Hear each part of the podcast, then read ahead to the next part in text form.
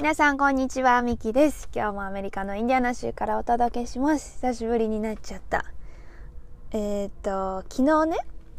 長女のココナがスイミングを卒業したんです。あの、1年半通ってたんですけど、卒業して、えー、最初は本当に顔をね、水につけるのも怖がって、水中で息継ぎをするなんてできるようになるのかなっていう感じだったんですけど今では4技法クロール背泳ぎ平泳ぎバタフライそれとフリップターンねくるって回ってやるターンとメドレーにも出てもうウォームアップとかでクラスではウォームアップで 300m とか泳いだりしてもう本当によくやったと思います。私もあのコミュニティのプールがあってその夏の間ずっとねっててまだプール習う前はもう私が教えれるんじゃないかななんて甘い考えを持ってたんですよ。だけどやっぱ親子ってやるって結構難しいね。ダメね。もうお互いにムカついてきちゃって喧嘩になっちゃってなんでややってくんないのみたいな。だって怖いもんみたいなのの連続でまあお金をかけてよかったなと思います。まあ、今日はねこの子どもの習い事についてスイミングだけじゃなくてあの子どもの習い事についてお話ししようかと思います。それではスタート。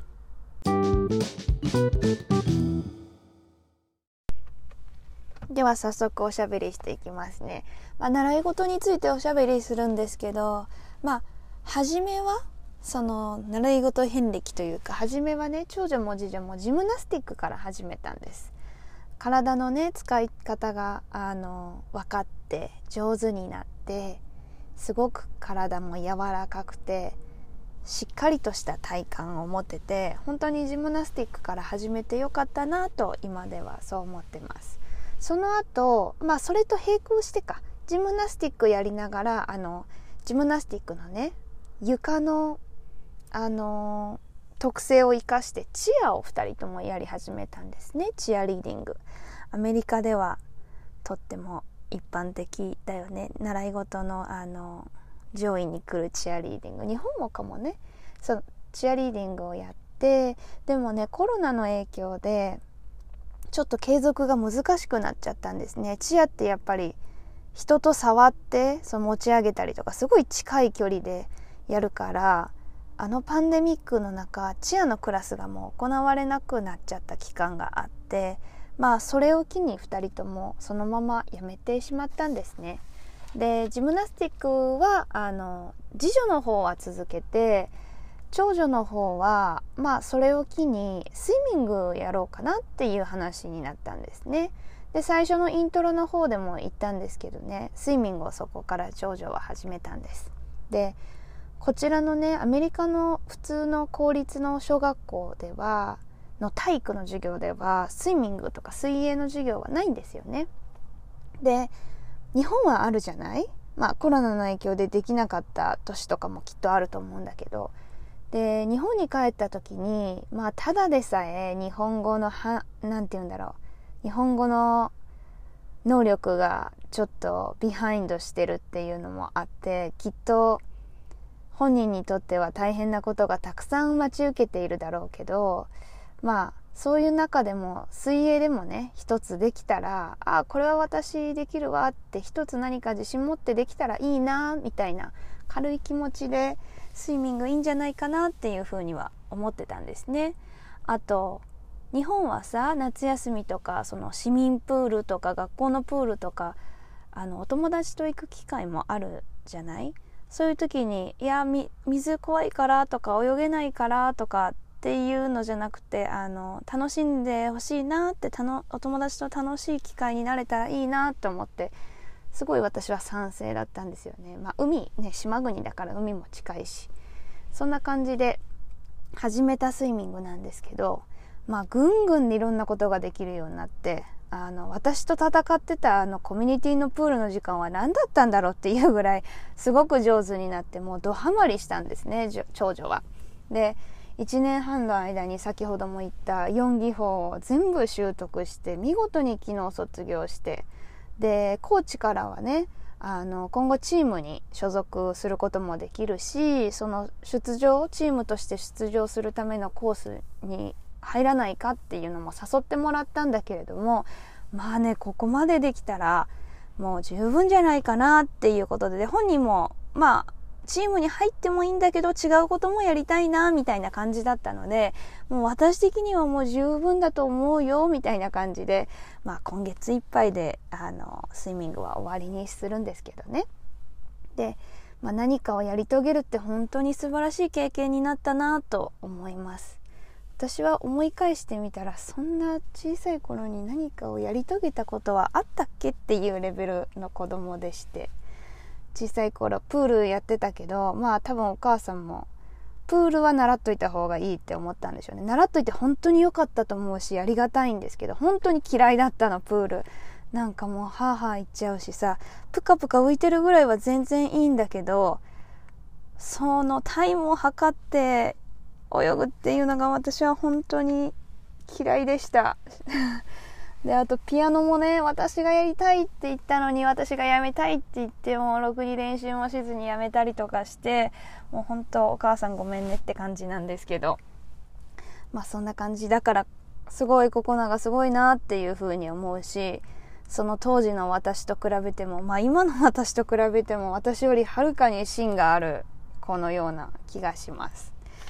で、そして次女。次女のアンナは、まあ、ジムナスティックをやってて、で、お姉ちゃんのね、ココナがプール楽しい楽しい言ってるから、えー、ちょっとやっぱ私もプールやろうかな、みたいな、いい感じの流れになって、まあ私たち的にはちょっと、よしよしって感じだったんだけど、ちょ、次女の方が怖がりだから、もうお顔にお水つくの嫌みたいな感じだったんで、次女こそやってほしいって思ってたんですよね。まあちょっと、ちょっと強引に最初やらせた感はあるんだけど、まあやってる中でも、まあ強引にやらせたもんっていうのもあるから、まあ、長女ほど好きって感じは、あの、見受けられなかったです、正直。でも、次女はね、まあ、運動がすごい得意で、あ、そういえばサッカーもやってたわ、その遍歴の話で言うと。サッカーも結構同時にやってて、あの、楽しんでました。今はもうやってないんだけどね。で、次女の方も、もうバタフライまで泳げるようになって、もう1年かからず、ここまでやってこれたんですよね。でも行く前に、スイミングの日があるとね、あの、ああ、今日プールか、スイミングか、みたいな、ちょっとなんかめんどくさいっていうか、乗り気じゃないなーっていうのは感じてたんです、私も。で、行ったらね、すごく楽しいの。だから、終わったら、あ、やっぱり楽しかった、みたいな感じで、いつも帰ってくるんだけど、もう120%楽しみで行って120%かで帰ってくるって感じではないなとは思ってたんです。まあ、ね、いいんだけどねそれでも。で2ヶ月ぐらい前からやっぱりジムナスティックの方がやりたいかなって次女が言い出してプールよりねで私ももうここまで水泳ができるようになってるからいや好きなことやりなよって言ってどっちでもいいよみたいな感じで言っててまあジムナスティックは3歳からやってたしあの家でも外でも今も側転でくるくるくるくる回ってるし、まあ、好きなんだろうなとは思ってたんだけどああこんなに悩むぐらい好きなんだみたいな風に思ってで私はもういつでもプールやめてもいいよジムナスティックにスイッチしてもいいよっていう風に言っててでもやったらやったでプールも楽しいからちょっと考えるねって言って結構2ヶ月ぐらい経ったんですよ。でまあある時に「やっぱりジムナスティックにするよママ」って言ってきて、OK って言って私連絡したんですよね。まあ幸運にもそのジムナスティックとじ、えー、と水泳やってる施設は同じだから簡単にできて。で、ついにね、先週からもう水泳をやめてジムナスティックに戻ったんですね。数年、何年かぶりに。で、戻ったクラスは女子中級のクラスで、前元いたクラスで、明らかにもう一番彼女が小さいんだけど、もう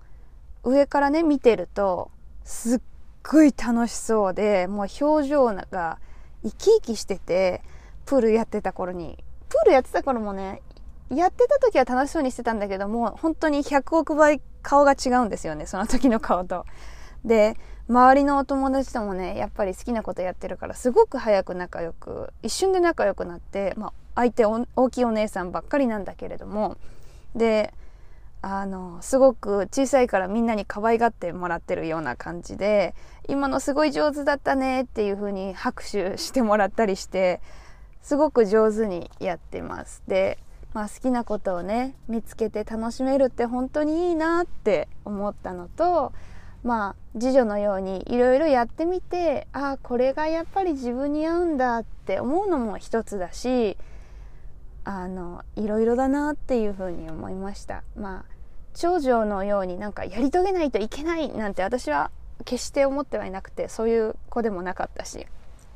逆にやり遂げれる方がすごいしっていう感じなんですけどまあ何事もねやってみないとわからないしで始める時にこれ今から始めるけど絶対に極めなくちゃなんて思う必要もないと思うし、まあ、入り口のハードルは低い方がいい気がしています。でスイミングを卒業した長女のココちゃんはですね、まあ、新たなことを始めるって言って前々からちょっともうすぐスイミングが卒業しそうだからってことでなんかいろいろ調べててでまあいろんなことをやりたい性格なんですよね。誰に似たやらって感じなんだけどそれで先週からですね Spanish スペイン語の授業をねオンラインで受け始めたんですね。先生は日本人とコロンビアのハーフの先生で母国語がスペイン語。で日本語も喋れてまあペラペラに喋れます。ちょっとスペイン風日本語。スペイン語風日本語。で日本に住んでる先生なんですね。で日本語で教わるのもねまた日本語でまた別の言葉を教わるのもいい機会かなと思って始めています。すっごい楽しそうであの授業を終えたらあのクラスを終えたら自分でノートをまとめたりしてまあ週に1回なんですけどいろんなことを吸収して楽しくやれてるようでいい時間だなと思います。ちょっと今日長く喋っちゃったんですけどあの子供たちの習い事についておしゃべりしました。子供に負けてられないなと思うんですけどちょっと私的には英語で手一杯っていう感じでスペイン語であの長女が話しかけてきても本当に見当もつかないっていう感じの言葉を言ってくるんですけどもう英語で精一杯ですっていう感じですね。今日もお聴きいただいてありがとうございます。あのまた